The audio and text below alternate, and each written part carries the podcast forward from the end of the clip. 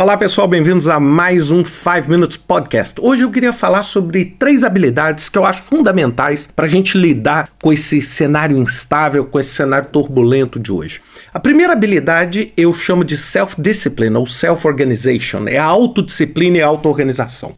Por quê? Porque você, quando trabalha sozinho, quando está em casa, você naturalmente precisa passar a ser o supervisor de você mesmo. Quando você está dentro do ambiente corporativo, dentro de um escritório com 50 pessoas, você olha e uma pessoa estimula a outra a trabalhar, a fazer, ou seja, você está ali sentado vê o outro trabalhando. Então você tem um ambiente propício. É isso que faz, por exemplo, com que os ambientes de cowork sejam tão populares, né? como por exemplo o WeWork ou o Regos. Eles fazem exatamente isso. Eles trazem isso para quê? Para que exista um estímulo externo à sua atividade, aumentando sua criatividade, etc.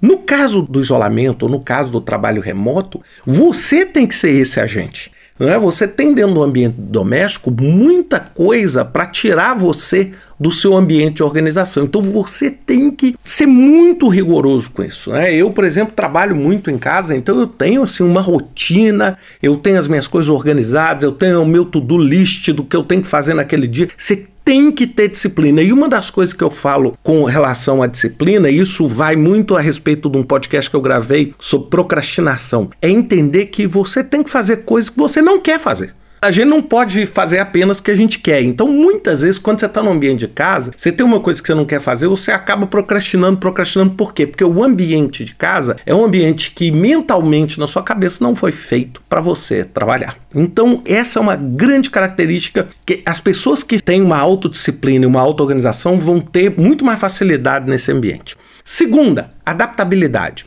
Gente, todo mundo adora falar que é adaptável, mas quando eu falo adaptabilidade, é realmente você ser adaptável, adaptar nas suas ideias, ser capaz de se moldar às diferentes circunstâncias, ser capaz de se moldar aos diferentes cenários.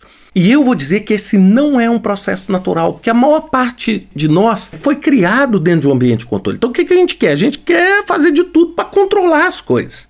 E adaptabilidade exige você deixar fluir e entender que tem muita coisa que você não pode controlar. Então, essa é uma grande característica hoje. Ou seja, se a sua organização mudou de caminho, se o seu projeto talvez vai ter que ser reavaliado ou mudar, é ter essa habilidade, é, é tentar ser você um mecanismo para dar fluidez dentro da sua organização e não ser um muro que só consegue ser transposto quando você pula ou quebra. E o terceiro, para mim, é sobre autoconhecimento. E eu coloquei em inglês assim: radical self-awareness. É um, um autoconhecimento radical. O seguinte. Você vai ter menos interação com outras pessoas. E por mais que a gente fale que você vai usar o Zoom, o WebEx, ou Microsoft Teams, ou o que for, não é a mesma coisa. Então você tem que ter um senso e um autoconhecimento para entender aonde você é bom e aonde você não é bom. Aonde você é bom, Muitas vezes você tem um autoconhecimento até maior do que o necessário, mas a gente tem muita dificuldade em reconhecer aonde a gente não é bom na nossa, às vezes, incapacidade de organizar as coisas, na nossa incapacidade de comunicar bem, por exemplo. Hoje a comunicação se torna um desafio cada vez maior. Por quê? Porque toda aquela linguagem não verbal, ela deixa de existir. Você não sabe se a pessoa está balançando o pé, se a pessoa está tomando um café ou não. Você só vê ali um quadradinho, numa resolução pequena, e você não consegue entender isso. Então, você tem que ter. Então você, eu falo, uma comunicação honesta, um conhecimento assim, sabe? Hoje você tá com medo e tá se sentindo inseguro, é natural. Você não pode querer chegar e falar assim: não, eu aqui sou forte, não estou tendo nada. Por quê? Porque isso vai mostrar que você não tem uma capacidade de conhecer os seus pontos fracos. Então, acho que essas são as três habilidades que hoje, se eu pudesse falar para mim mesmo, para minha esposa, para minhas filhas, para os meus amigos, o que queria levar essas pessoas para, vamos dizer, passar esse momento com menos dificuldade?